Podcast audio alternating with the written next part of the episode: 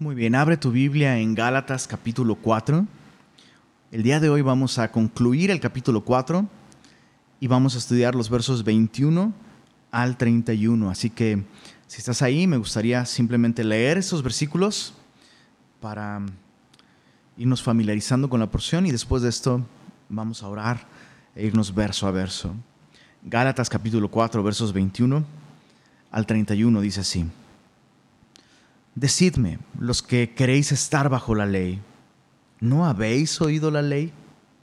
Porque está escrito que Abraham tuvo dos hijos, uno de la esclava, el otro de la libre.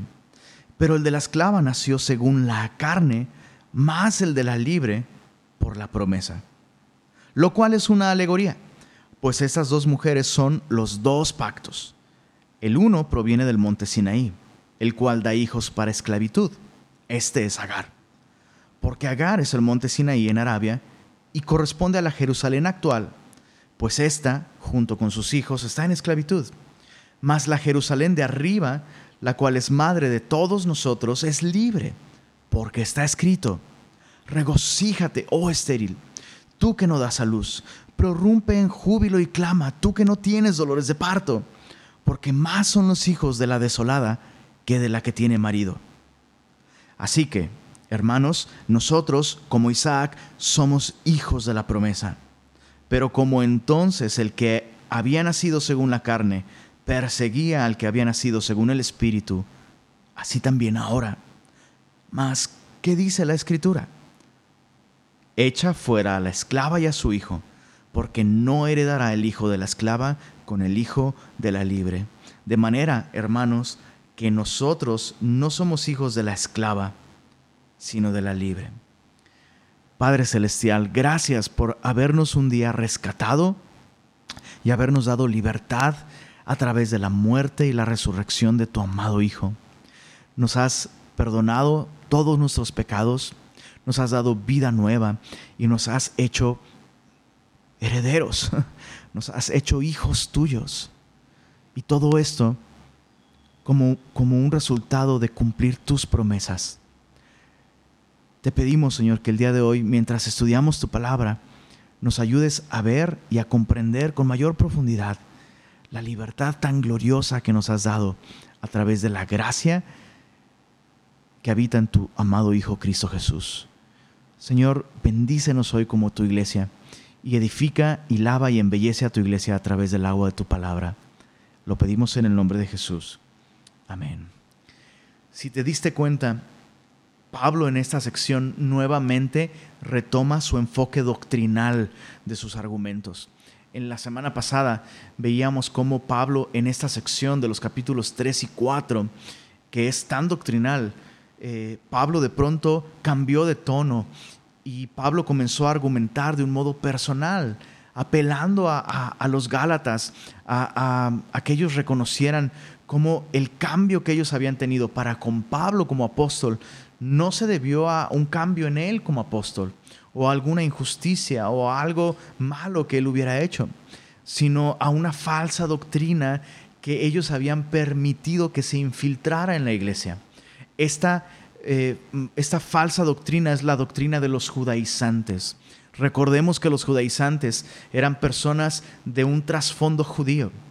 En el primer siglo, los judíos eh, al, ver cómo Pablo llegaba a los distintos lugares y ciudades con el Evangelio y al ver cómo los gentiles comenzaban a adorar al Dios de Israel libremente por la gracia que Dios nos dio a través de Jesucristo, los judíos eh, empezaron a ser movidos a celos, como dice la escritura, que es lo que Dios iba a hacer, provocar a los judíos a celos al ver cómo los judíos, sin, eh, perdón, cómo los gentiles, sin guardar todas las restricciones eh, de la ley, sin guardar las normas, sin, sin todas estas, estas cargas de la ley, los gentiles disfrutaban de una relación con Dios y de la bendición de Abraham. Y entonces, al tener celo de, de todos estos beneficios que los gentiles disfrutaban sin volverse judíos, los judíos lo que hicieron fue infiltrarse en estas iglesias y promover el judaísmo, promover el que los gentiles se judaizaran. y ellos enseñaban esto. No, tú eres gentil y tú no puedes de ninguna manera tener una relación correcta con Dios si no te vuelves primero un hijo de Abraham. Y para volverte un hijo de Abraham, tienes que circuncidarte porque Dios le dio un pacto a Abraham y este es el pacto de la circuncisión. Así que como gentil, sí, puedes creer en el Mesías y necesitas creer en el Mesías, pero no puedes hacerlo si primero no te vuelves un hijo de la ley, un hijo de Abraham, circuncidándote y guardando todas las restricciones de la ley judía. Pues bien, Abraham lo que, perdón, Pablo lo que va a hacer ahora es enseñar que Abraham efectivamente tuvo dos hijos. Y estos dos hijos revelan dos maneras de relacionarse con Dios. Una de estas maneras de relacionarse con Dios va a traer bendición, gozo y vida eterna. La otra manera de relacionarse con Dios va a terminar siempre en fracaso en ser excluidos de la herencia de Dios y de la bendición de Dios. Y es muy importante que el día de hoy tú y yo, así como los Gálatas, podamos examinarnos a nosotros mismos y preguntarnos, ¿qué tipo de persona soy? Porque así como Abraham tuvo solo dos hijos, realmente en el mundo solo existen dos maneras de relacionarse con Dios. En base a nuestros propios esfuerzos a nuestras echarle ganas, a nuestras capacidades humanas, a nuestra fuerza de voluntad. Esa es una manera, es la religión del hombre, la religión que así como en Home Depot, ¿no? Tal vez eh, el día de hoy tú ves ese tipo de, de anuncios, hágalo usted mismo. Bueno, el hombre ha fabricado su propia religión. Aún tomando la ley que Dios dio por medio de su palabra Em, el, hombre ha transformado la palabra de Dios en una religión humana a través de la filosofía, hazlo tú mismo, tú puedes, esfuérzate, échale ganas. Esa manera de relacionarse se basa en la capacidad humana y va a terminar siempre en fracaso. Y eso nos va a llevar a dos cosas, a condenación, a desesperación o a hipocresía. Ambos están en ese lado de, la religión del hombre, los esfuerzos humanos. La otra manera de relacionarse con Dios es en base a la gracia divina. Eh, es, es a través de comprender que Dios nunca esperó que tú y yo nos ganáramos la salvación en base a cumplir perfectamente toda la ley porque nosotros no podemos. Dios sabe que tú y yo estamos Em, necesitados de un rescatador y por eso Dios envió a su Hijo, la simiente de Abraham, a Cristo Jesús, para que Él viviera la vida perfecta que nosotros no podíamos vivir. Y a través de la fe, por la gracia de Jesús, tú y yo recibimos esa vida nueva, esa vida eterna. Y el Espíritu de Dios viene a morar a nuestros corazones y viene a transformar nuestra vida y a darnos el poder para vivir no solo en una posición de gracia ante los ojos de Dios, sino en una experiencia diaria de transformación, en, la que experimentamos cómo es Dios quien produce en nosotros el querer como el hacer por su buena voluntad. Así que todo esto eh, Pablo lo va a explicar justamente a través de una historia, en los versos 21 al, al 23, una historia de dos hijos dos pactos, que son la alegoría, versos 24 al 27, y una aplicación. Vamos viendo primero la historia, versos 21 al 23. Decidme, los que queréis estar bajo la ley, ¿no habéis oído la ley? Es una pregunta retórica, pero en un sentido es una pregunta muy clara. La respuesta sería no. Es decir, claro que han oído la ley, pero no han prestado atención al verdadero significado de la ley. Dice el verso 22 y 23, porque está escrito, estas no son ideas de Pablo, eso está escrito en la palabra de Dios en el Antiguo Testamento, que Abraham tuvo dos hijos, uno de la esclava, el otro de la libre.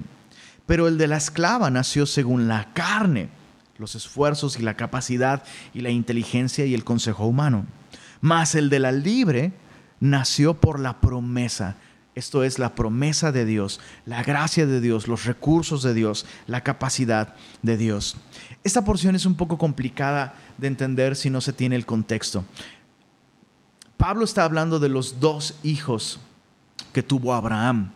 Y, vale la pena señalar que Abraham de hecho tuvo más hijos aparte de estos dos. Pablo está hablando aquí de Ismael, el hijo que Abraham tuvo con Agar, quien era una esclava egipcia, y de Isaac, el hijo que Abraham tuvo con Sarai, su esposa. Em, no es que Pablo ignorara que, Abraham tuvo más hijos después, porque de hecho eh, tras la muerte de Sara, Abraham se volvió a casar, eh, se casó con Setura y tuvo más hijos. Pero, pero Pablo está tomando el ejemplo de estos primeros dos hijos para ilustrar un principio importante. Y se vuelve un poco claro, eh, o mucho más claro, cuando consideramos el contexto. ¿Por qué no vemos esta historia de estos dos hijos?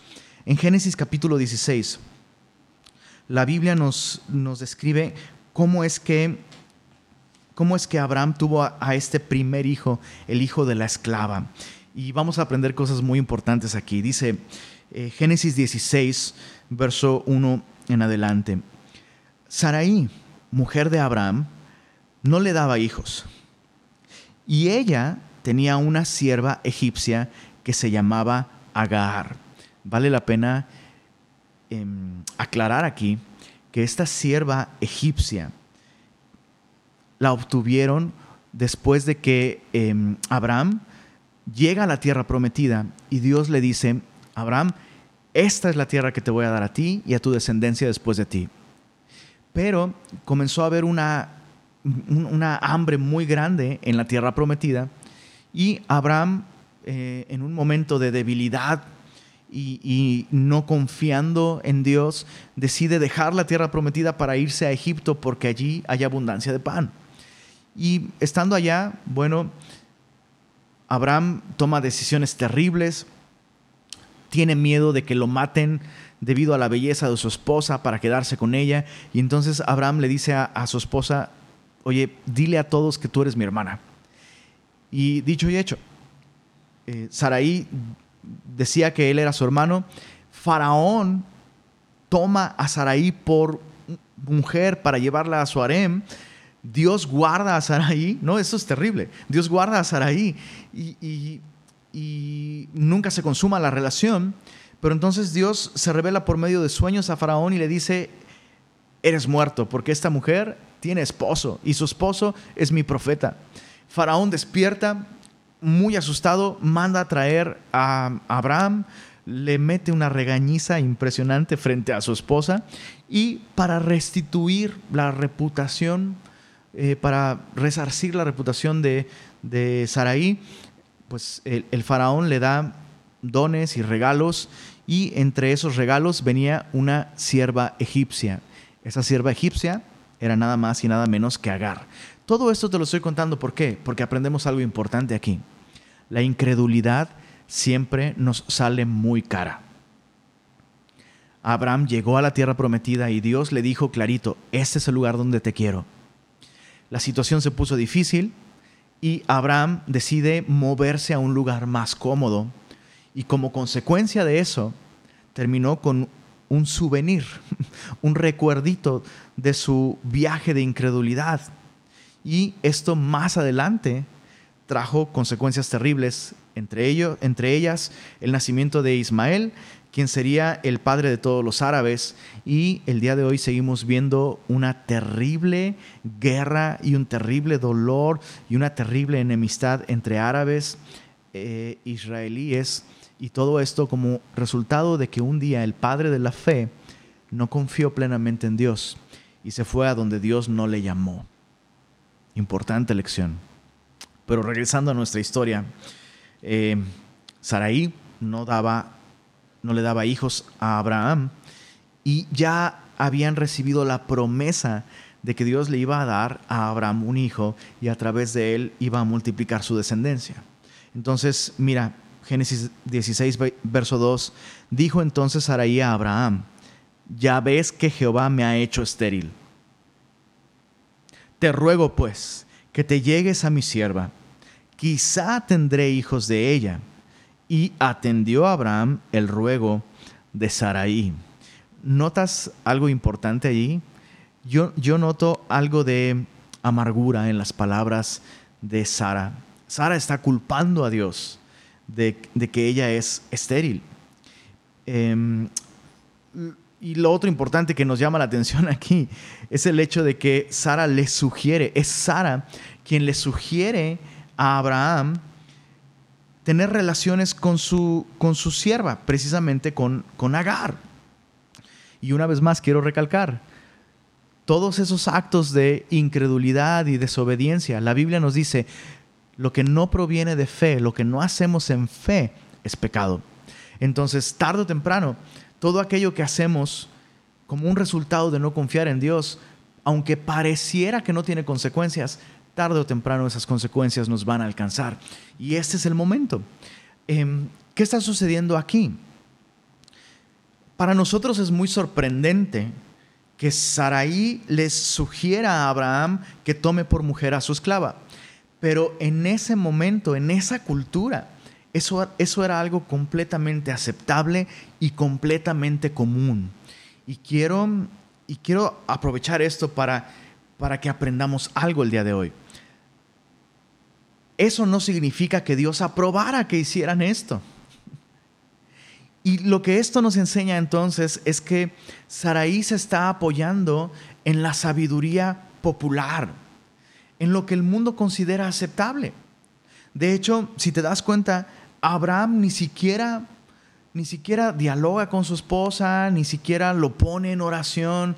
Y yo sé, muchas veces em, se toma a manera de broma, ¿no? Como, ay, Abraham, eso sí, ni siquiera lo sometió en oración. Su esposa le dijo que se acueste con alguien más y derechito y bien obediente. Pero es importante mm, no irnos por una interpretación tan, tan frívola de lo que está sucediendo aquí. Ellos anhelaban un hijo. Ellos anhelaban ver cumplida la promesa que Dios les había hecho. Y en sus mentes fue como, claro, oye, pues claro, ella es tu esclava legalmente y de acuerdo a los usos y costumbres, cualquier hijo que ella tenga, pues sería un, propiedad de nosotros, cuanto más si ese hijo que ella da a luz es un hijo que proviene de ti, Abraham.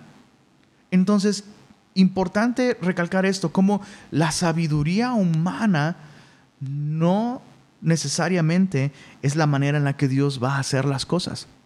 Bueno, em, es importante que nosotros nos examinemos hoy.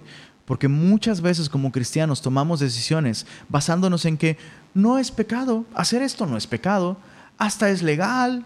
No solo todos lo aceptan, sino incluso es legal.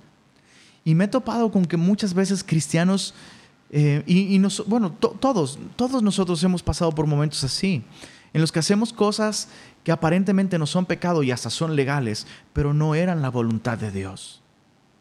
Es importante someter todo a Dios en oración. Vemos que aquí Abraham no está confiando en Dios. ¿Y cómo lo sabemos? Porque ni siquiera, ni siquiera oró. Ella escuchó el consejo de su esposa, se apoyó en su propia prudencia. Cuando la Biblia dice, fíate de Jehová de todo tu corazón y no te apoyes en tu propia prudencia.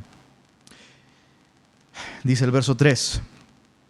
Y Sarai, mujer de Abraham, tomó a Agar, su sierva egipcia, al cabo de diez años que había habitado Abraham en la tierra de Canaán, y lo dio por mujer a Abraham, su marido.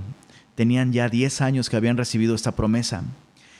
Saraí nos estaba volviendo más joven, y la Biblia nos dice, de hecho, que llegó un momento en el que incluso había perdido, dice la Biblia, la costumbre de las mujeres, y Abraham ya estaba pues como muerto.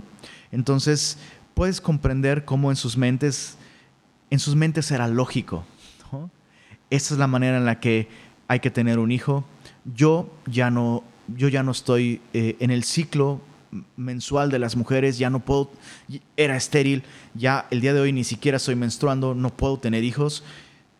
Tú estás a punto de morir, Abraham. Entonces hay que aprovechar mientras aún puedes tener hijos, aunque sea a través de esta esclava. Verso 4. Él se llegó a Agar, la cual concibió, y cuando vio que había concebido, miraba con desprecio a su señora. Y ahí todo comenzó a ponerse muy mal. Es una historia larga. Pero el punto aquí es que ellos se apoyaron en su propia prudencia. Por eso es que, regresando a Galatas capítulo 4, dice en, el verso, verso 23, dice, el de la esclava nació según la carne, según la sabiduría, la prudencia, la inteligencia y la capacidad humanas. Pero el de la libre nació por la promesa. Y eso es así, exactamente así. Pasaron 13 años más después de que nació eh, el hijo de la esclava. Y entonces nació el hijo de la libre. Nació, nació Isaac. Y para cuando nació Isaac, pues Abraham ya estaba, dice, repito, dice la Biblia, ya estaba casi como muerto. Entonces, avanzando en nuestro texto y, entendiendo todo lo que sucedió, Pablo dice en los versos 24 al 27, dice, todo esto es una alegoría, pues estas mujeres, Agar y Sarai, son los dos pactos. El uno proviene del monte Sinaí. Esto es el pacto de la ley. En el monte Sinaí fue donde Dios entregó la ley a través de Moisés. Dice el cual, este pacto de la ley, el cual da hijos para esclavitud. Este es Agar porque Agar es el monte Sinaí en Arabia.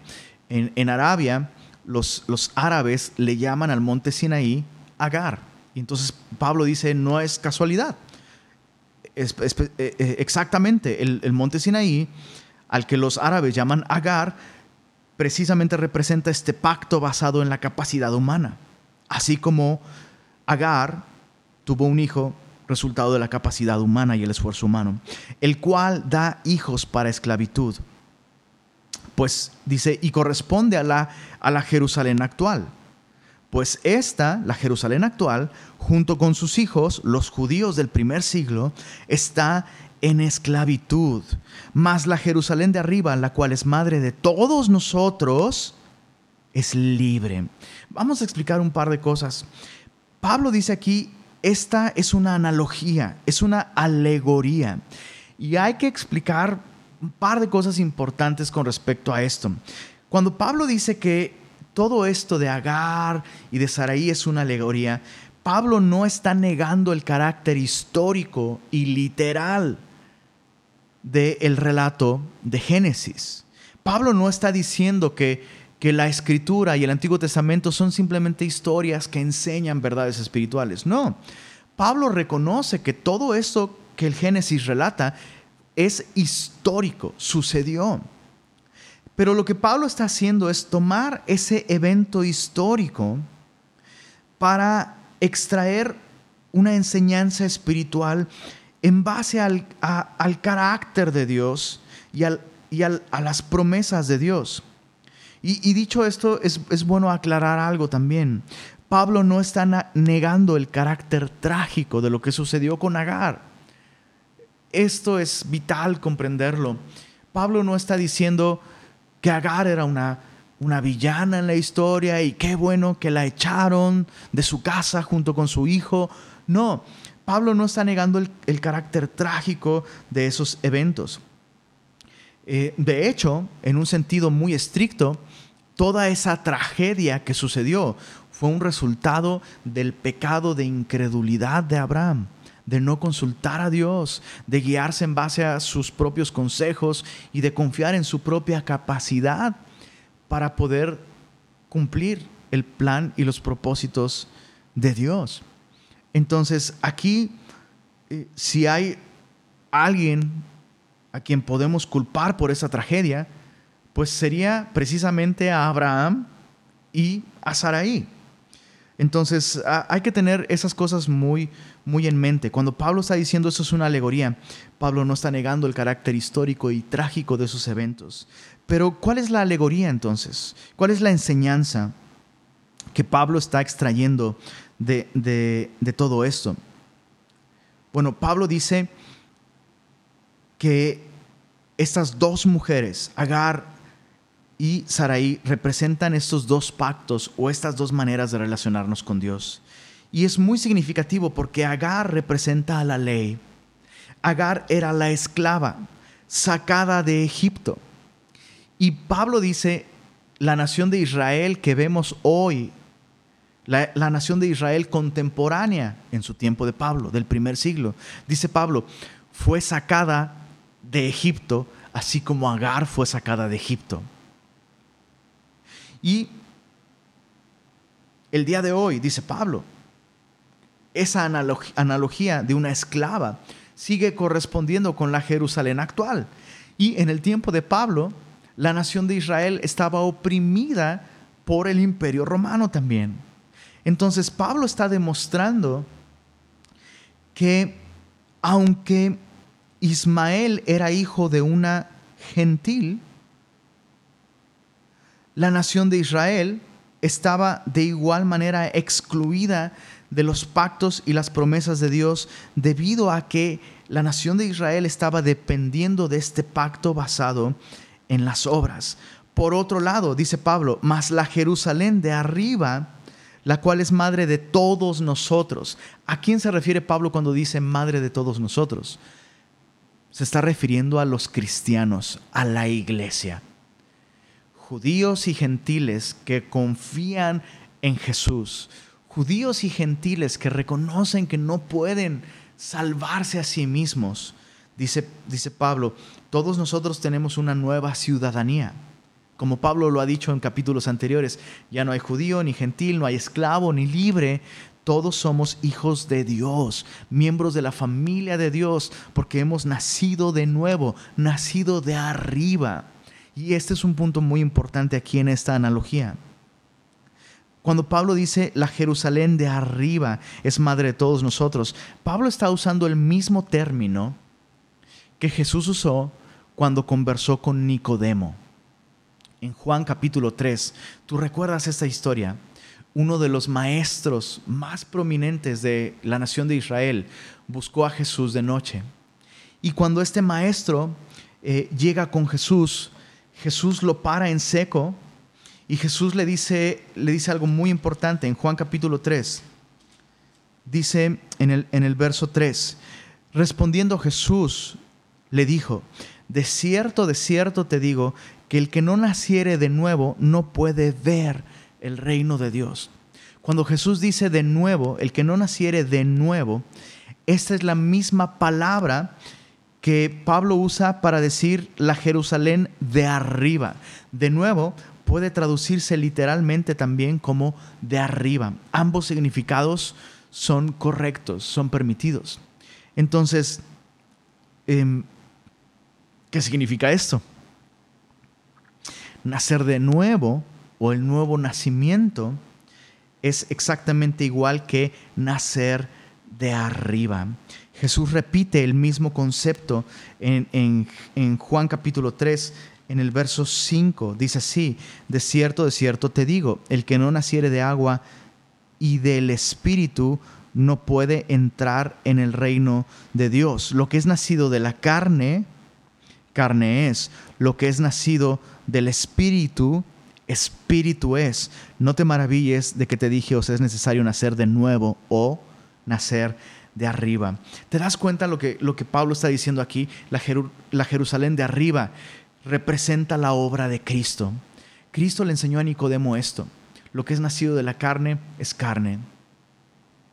Nosotros en nuestra condición carnal estamos separados de Dios y no podemos eh, reconciliarnos con Dios por nada que nosotros hagamos. Pero dice, dice Jesús a Nicodemo, te es necesario nacer de arriba. Eso es el nuevo nacimiento, la obra de Dios en nosotros. Un cristiano es aquel que ha nacido de nuevo, no por empezar a ir a la iglesia, no por dejar de hacer tal o cual cosa, aun cuando sean cosas malas. Un cristiano es alguien que ha nacido de arriba. Dios ha obrado en su vida. ¿Cómo? A través del oír por fe, a través de oír las buenas noticias, tal como Dios le, le transmitió estas buenas noticias a Abraham. ¿Recuerdas que Dios le dio de antemano las buenas nuevas, las buenas noticias, el Evangelio a Abraham? Y Abraham escuchó esta promesa y simplemente creyó en Dios. Vemos que él tuvo un camino por medio del cual fue creciendo en su confianza en Dios. Su fe no fue perfecta, em, su fe fue madurando, pero fue fe. Confió en el Señor. Y Pablo está diciendo esto, la Jerusalén de arriba, la cual es madre de todos nosotros, es libre. Y es importante que nosotros hoy nos evaluemos a nosotros mismos. ¿Cuál de estas dos maneras representan tu relación con Dios? ¿Te consideras cristiano por lo que tú haces? ¿Consideras que tienes vida eterna y has nacido de nuevo porque tú dejaste de hacer algunas cosas? ¿Porque haces tu devocional? ¿Porque vas a la iglesia? ¿Porque lees tu Biblia todos los días? Todas esas cosas son buenas y hay que hacerlas. Pero yo no puedo confiar en que hago esas cosas para reconciliarme con Dios. La Biblia enseña que la única manera de reconciliarnos con Dios es a través de las obras de Jesús. Su vida perfecta y su muerte en la cruz son, los, son las obras que nos reconcilian con Dios. Nosotros solamente podemos recibir este regalo de gracia. Y nuestra fe se hace evidente cuando descansamos precisamente en que la obra de Cristo es suficiente. Entonces Pablo dice, mira el resultado de esto. Dice, la Jerusalén de arriba, la cual es madre de todos nosotros, es libre, porque está escrito, regocíjate, oh estéril, tú que no das a luz, prorrumpe en júbilo y clama, tú que no tienes dolores de parto porque más son los hijos de la desolada que de la que tiene marido. En esa cultura, una mujer desolada, ya sea que hubiese perdido a su marido o que su marido la hubiese abandonado y que no hubiese tenido hijos nunca. De hecho, eso era algo muy común en esa época. Si un hombre se casaba con una mujer y esta mujer no podía darle eh, hijos, con mucha frecuencia los hombres abandonaban a esas mujeres y quedaban marcadas para siempre y eran condenadas a una vida de, pues, de soledad, de pobreza y de ruina total. Y Pablo está tomando este texto en Isaías capítulo 54, que dice, regocíjate tú, oh estéril, que no das a luz. Prorrumpe en júbilo y clama tú que no tienes dolores de parto, porque más son los hijos de la desolada que de la que tiene marido. ¿Qué, qué significa este texto? Precisamente la manera en la que Dios obra en nuestras vidas. Aquellos que se consideran fértiles, yo puedo, solo tengo que echarle ganas, yo me voy a esforzar. Aquellos que consideran que tienen muchas capacidades, que confían en su fuerza de voluntad para traer vida espiritual, ellos terminan en ruina.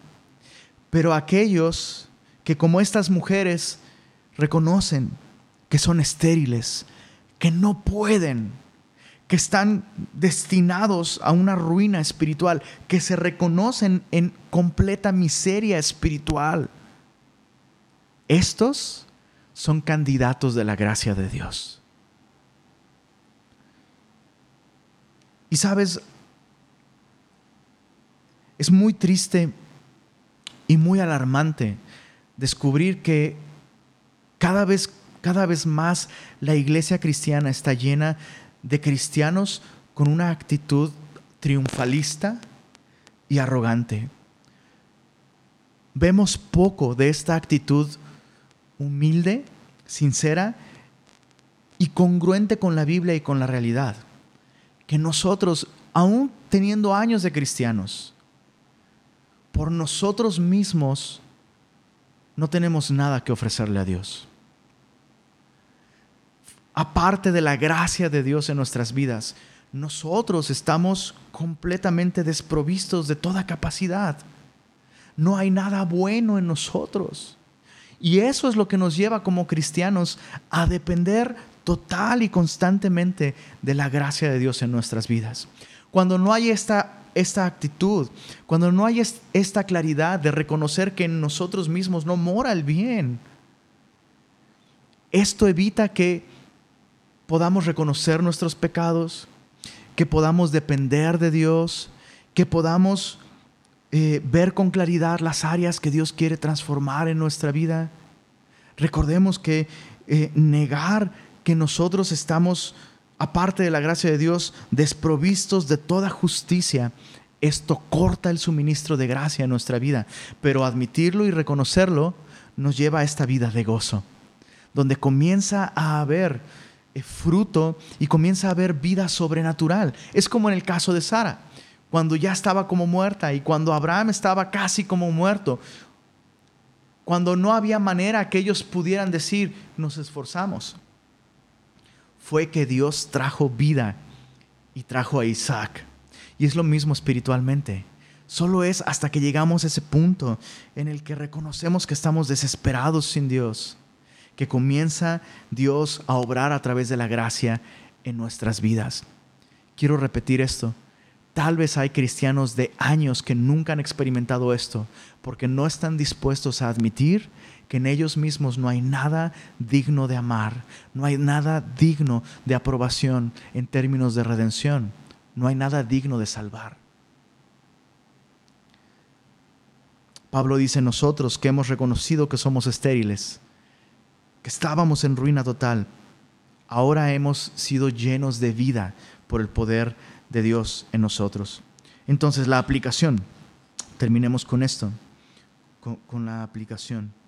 Versos 28 al 31. Así que, hermanos, nosotros como Isaac somos hijos de la promesa. Somos el resultado no de la capacidad y el esfuerzo de nadie, sino del poder sobrenatural de Dios para dar vida, incluso a huesos secos. Dice, pero como entonces el que había nacido según la carne perseguía al que había nacido según el Espíritu, así también ahora. Más que dice la Escritura, echa fuera a la esclava y a su hijo, porque no heredará el hijo de la esclava con el hijo de la libre. De manera, hermanos, que no somos hijos de la esclava, sino de la libre. Pablo cierra esta sección con una aplicación muy clara. Y Pablo nos lleva a esta aplicación a través de continuar con esta analogía, con esta alegoría.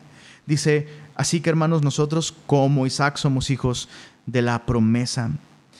Hemos confiado en el poder de Dios y es el poder de Dios para cumplir sus promesas de salvación, lo que nos ha dado vida eterna. Llama la, atención que en Génesis capítulo 22, me gustaría, solo para, para reforzar este punto de que nosotros somos hijos de la promesa, ¿qué significa esto? Que somos hijos de la promesa. Acompáñame a Génesis capítulo 22. Génesis capítulo 22. Dice así. Desde el verso 1, este es el capítulo en donde Dios le pide a Abraham que sacrifique a Isaac. Y dice así, aconteció después de estas cosas que probó Dios a Abraham y le dijo, Abraham. Y él respondió, heme aquí. Y dijo, toma ahora tu hijo. ¿Qué dice a continuación? Dice, tu único Isaac, a quien amas. Y vete a tierra de Moria y ofrécelo allí en holocausto sobre uno de los montes que yo te diré. Todo esto sucedió mucho después de que nació, a, nació Ismael e Isaac. Para este momento, Dios ya le dijo a Abraham que eche fuera de su, de su casa a Agar y a Ismael. Y ahora le dice toma a tu hijo, tu único, Isaac. Acompáñame al verso, verso 16. Dice así. Y dijo, por mí mismo he jurado, dice Jehová, que por cuanto has hecho esto y no me has rehusado tu hijo, y luego vuelve a repetir Dios, tu único hijo, de cierto te bendeciré. Verso 18, en tu simiente serán benditas todas las naciones de la tierra, por cuanto obedeciste a tu voz. ¿Qué aprendemos de esto? Que Dios no reconoce al Hijo que es resultado de la carne, de los esfuerzos carnales. Dios solo reconoce al Hijo que es resultado de su poder para dar vida, al Hijo de su promesa. No estoy diciendo que Dios no amara a Ismael. Quiero recordarte y, aclarar esto. Estamos viendo el significado espiritual de, lo que sucedió con esta familia. El significado espiritual para nosotros es esto, es este. Solo hay dos personas, solo hay dos tipos de personas en el mundo, los que se relacionan con Dios en base a sus esfuerzos carnales y los que se relacionan con Dios en base a las promesas de Dios, a la gracia de Dios. Dios no recibe y no aprueba y no reconoce a aquellos que se relacionan con Dios en base a sus esfuerzos, solo aquellos que se relacionan con Dios en base a su gracia. Estos son los únicos hijos de Abraham, los hijos de la promesa, como nosotros, aquellos que hemos creído en Jesús y que nos rehusamos a confiar en nosotros mismos para nuestra salvación. Entonces Pablo, regresando a Gálatas, les dice, estos somos nosotros. Pero como entonces el que había nacido según la carne perseguía al que había nacido según el Espíritu, así también ahora más que dice la escritura. Entonces Pablo continúa con esta aplicación y dice, así como entonces, en aquel tiempo, el que había nacido según la carne se burlaba y perseguía al que había nacido según la promesa, así también ahora. Entonces, ¿qué significa esto? ¿Qué debemos hacer? Bueno, ¿qué dice la escritura? Dice Pablo, echa fuera a la esclava y a su hijo, porque no heredará el hijo de la esclava con el hijo de la libre. ¿Qué estaba sucediendo con los Gálatas? habían permitido que los hijos de la esclava, los hijos de la ley, aquellos que confían en sus propios esfuerzos, entraran en la iglesia y intentaran privar a los hijos de la promesa de las bendiciones de ser hijos de la promesa. Y Pablo está diciendo, la escritura dice esto, echa fuera a la esclava y a la libre. ¿Qué es lo que Pablo está diciendo? echen fuera de su compañerismo a estas personas que están promoviendo este tipo de enseñanza. Pablo está llamando a los cristianos a cuidar la pureza doctrinal y está llamando a los cristianos a actuar para cuidar a la propia iglesia también. El mayor peligro del cristianismo en el primer siglo, no, sabes, no era la persecución del mundo sino la persecución de los falsos cristianos, de los judaizantes. Y, en, en muchos sentidos, el mayor peligro que enfrenta la iglesia siempre va a ser el peligro y las amenazas y la corrupción doctrinal que viene desde adentro. Tengo una cita de, del pastor Timothy Keller que representa y explica muy bien eh, eh, este punto. Te lo voy a leer. Dice así, los ismaeles perseguirán a los Isaacs. ¿Por qué pasa esto? Porque el Evangelio amenaza más a las personas religiosas que a las personas no religiosas. Las personas religiosas son muy susceptibles y están nerviosas respecto a su condición ante Dios. Su inseguridad las hace hostiles al Evangelio, que insiste en que sus mejores hechos son inútiles ante Dios una de las maneras en que sabemos que nuestra propia imagen se basa en la justificación por Cristo es que no somos hostiles ni odiamos a las personas que difieren con nosotros. Una de las maneras en que sabemos que nuestra propia imagen se basa en la justificación por obras es que perseguimos a otros. O, como en el caso de los judaizantes, criticaban y atacaban a Pablo como apóstol. ¿Cómo estamos nosotros el día de hoy? ¿Diferimos y, odiamos incluso y somos hostiles a aquellos que difieren con nosotros? ¿Sabes? Recuerdo con mucha tristeza a, a, una persona a la que tuve que exhortar en alguna ocasión. Y, y, y después de, de, de, algún tiempo, esta persona me confiesa, es que estoy teniendo problemas con el odio porque me dijiste esas cosas. Y para mí fue tan claro entonces, ¿no? Oye, tu problema no es conmigo, tu problema es con Dios porque todo lo que yo te aconsejé fue en base a la palabra de Dios. Y, traté de razonar con esta persona. Es muy alarmante que tú, que tú digas que, que estás luchando con el odio porque eso, eso significa que en tu corazón no estás permitiendo que Dios obre a través de su gracia en tu vida. Y eso es algo que, que tú y yo debemos de meditar y de cuidar constantemente en nosotros. Somos hostiles con aquellos que difieren de nosotros. Somos hostiles con aquellos que piensan distinto a nosotros o que incluso nos corrigen. Eso es algo que les sucedió a los Gálatas precisamente. ¿Recuerdas el estudio de la semana pasada? Me, volví enemigo de ustedes por decirles la verdad. Termino con esta cita de, John Stott. Eh, el pastor Timothy Keller cita eh, al pastor John Stott en, el libro Gálatas para ti. Y, dice así, eh, la persecución de la iglesia verdadera no siempre viene aparte del mundo por parte del mundo que son desconocidos, sino por parte de nuestros medios hermanos, la gente religiosa, la iglesia de nombre. Los mayores enemigos de la fe evangélica hoy en día no son los incrédulos, sino la iglesia, la institución, la jerarquía. Ismael siempre se burla y persigue a Isaac. Y quiero repetir esto, ¿qué tipo de personas somos tú y yo el día de hoy. Criticamos y odiamos y, somos hostiles para aquellos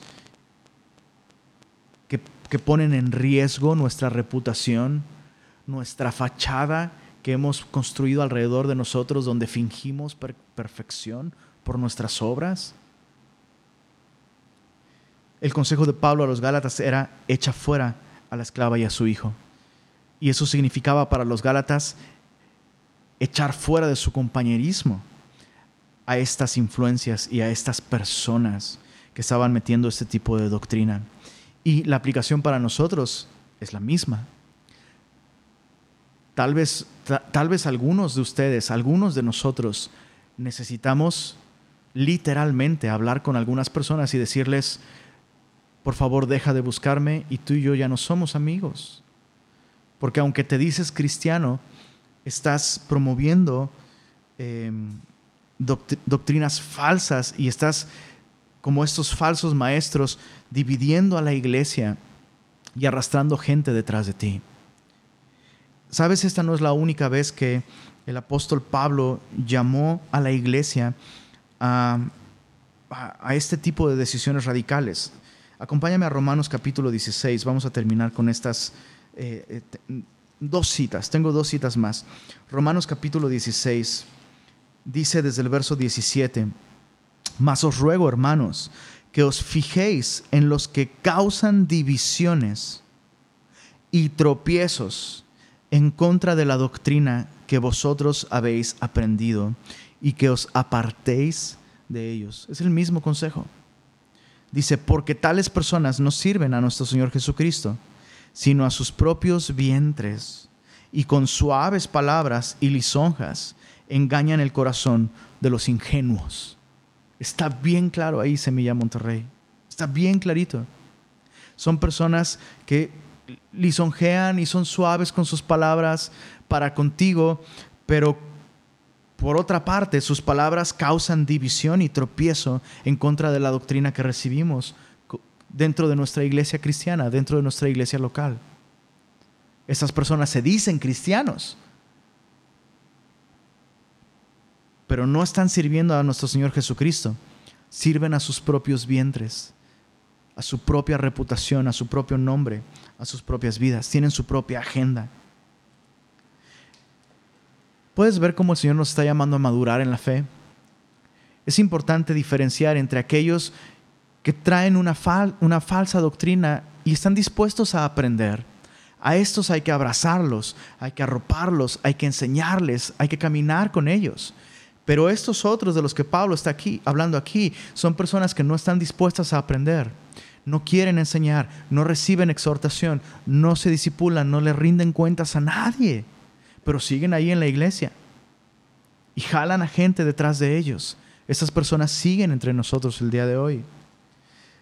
Eh, eh, en Tito capítulo 1, acompáñame ahí. Y qué bueno que estamos tocando temas como estos, porque muchas veces la gente no logra entender esto, ¿no? Como, ¿cómo en una iglesia vas a, vas a expulsar a alguien? Pablo dice que lo hagamos. Pablo lo está diciendo aquí claramente, esto es palabra de Dios. Y, a veces no entendemos cómo eso puede ser gracia. Es gracia para con aquellos que sí están bebiendo de la gracia, porque estos otros mm, han rechazado la gracia y no la quieren, y, y eso están en su derecho de rechazar la gracia, y aún seguiríamos amándoles.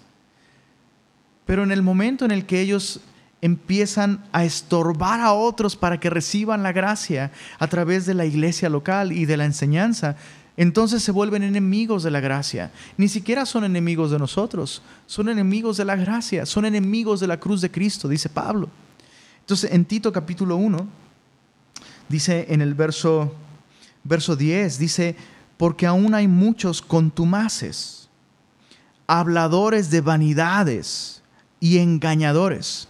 Ojo, dice el verso 10, mayormente los de la circuncisión, no exclusivamente mayormente los de la circuncisión, pero no necesariamente judaizantes. Hay muchos otros que siguen así, hablando con vanidad, engañando. Dice el verso 11, ¿qué dice ahí? Dice a los cuales es preciso tapar la boca, que trastornan casas enteras enseñando por ganancia deshonesta lo que no conviene. Qué rudo. Insisto, hay personas a las que necesitamos decirle, deja de hablarme. Y necesitamos literalmente, deja de hablar así. Y yo no quiero escuchar esto. Estás dividiendo la iglesia. Estás sembrando falsas enseñanzas. Estás estorbando a que otros reciban la gracia de Dios. Estás persiguiendo a los hijos de la promesa. Terminamos con 2 de Timoteo capítulo 3. Unas páginas atrás, en el capítulo 3, verso 1 dice, también debes saber esto, que en los, eh, que en los postreros días vendrán tiempos peligrosos porque habrá hombres amadores de sí mismos, avaros, vanagloriosos, soberbios, blasfemos, desobedientes a los padres, ingratos, no tienen gratitud con aquellos que les han enseñado, que les han predicado, que les han servido, impíos, sin afecto natural, implacables, calumniadores. Siempre que alguien viene y se caracteriza por estar hablando mal de otras personas, tienes que tener miedo. Tienes que tener cuidado. Crueles, aborrecedores de lo, de lo bueno, traidores. Estas personas que hablan mal de otros contigo, el día de mañana van a hablar mal de ti con otros. Garantizado, eso está en la Biblia impetuosos, infatuados, se llenan, se hinchan, se glorían de sí mismos, ¿no? Amadores de los deleites más que de Dios. Chécate el verso 5. Tendrán apariencia de, piedad. Al principio, uy, no, parece que aman a Dios y aman la palabra y aman la iglesia, pero negarán la eficacia de, de, ella. Con el paso del tiempo, sus acciones evidencian que ellos están fingiendo. A estos evita. Entonces, Dios nos está llamando a cuidar de la iglesia. El pastor no es el único que tiene que cuidar de la iglesia. Tú como creyente tienes un papel dentro del cuerpo de Cristo. Es un poco como con la, con la influenza o con el COVID-19. Si tú mismo no guardas algunas restricciones, eres responsable de contaminar a otros. Los Gálatas habían permitido que estos falsos maestros entraran, esparcieran esta doctrina y no podían hacerlo sin atacar a su autoridad espiritual, que era Pablo, y la enseñanza del Evangelio, que es lo que Pablo estaba enseñando. Nosotros como creyentes tenemos una responsabilidad también, no solo por nuestro propio bien, sino por el bien de la iglesia. Ahora, solo para terminar, hay dos tipos de personas aquellos que se relacionan con Dios en base a sus esfuerzos. Le voy a echar ganas, me voy a esforzar. Estos están destinados a fracasar, porque Jesús dijo, lo que es nacido de la carne, carne es. Solo lo que es nacido del Espíritu, lo que viene de arriba. ¿Qué es esto? Bueno, la vida eterna que Dios nos regala. Eso es lo que enseña el Evangelio. Eso es lo que enseña la Biblia y eso es lo que enseña el verdadero cristianismo. Que el hombre puede ser salvo porque Dios en su grande bondad nos ama tanto que a pesar de ser pecadores y de no ser dignos de su bendición y de su amor, nos ha amado tanto que dio a su único Hijo para que todo aquel que en Él cree no se pierda, mas tenga vida eterna. Así que yo quiero invitarte a que si tú el día de hoy no has recibido esta vida eterna, porque has estado intentando por ti mismo salvarte, te quiero invitar a que el día de hoy pongas tu confianza en Jesús. Reconoce que eres pecador. Reconoce que eres estéril espiritualmente y que tú no puedes. Reconoce que la paga del pecado y lo que tú mereces, como la Biblia lo enseña, como todos nosotros lo merecemos, la paga del pecado es muerte, pero el regalo, de Dios es vida eterna en Cristo Jesús. Así que si tú quieres recibir vida eterna en Jesús, te invito a que ahí donde estás cierres tus ojos y hagas esta oración conmigo.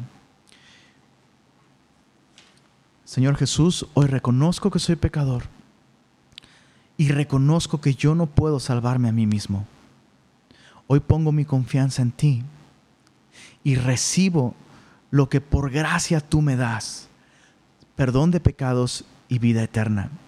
Yo creo que tú viviste perfectamente cumpliendo toda la ley de Dios para regalarme todas las bendiciones de Dios y hacerme un hijo de Dios por la fe en ti. Te recibo como mi Señor y mi Salvador. Amén. Amén. Si tú hiciste esta oración, por favor, escríbenos al WhatsApp de Semilla Monterrey al 83 11 22 76. Nos encantaría llamarte y poder platicar un poquito contigo y eh, también ayudarte eh, en tu caminar espiritual. Por favor, escríbenos, no lo dejes pasar.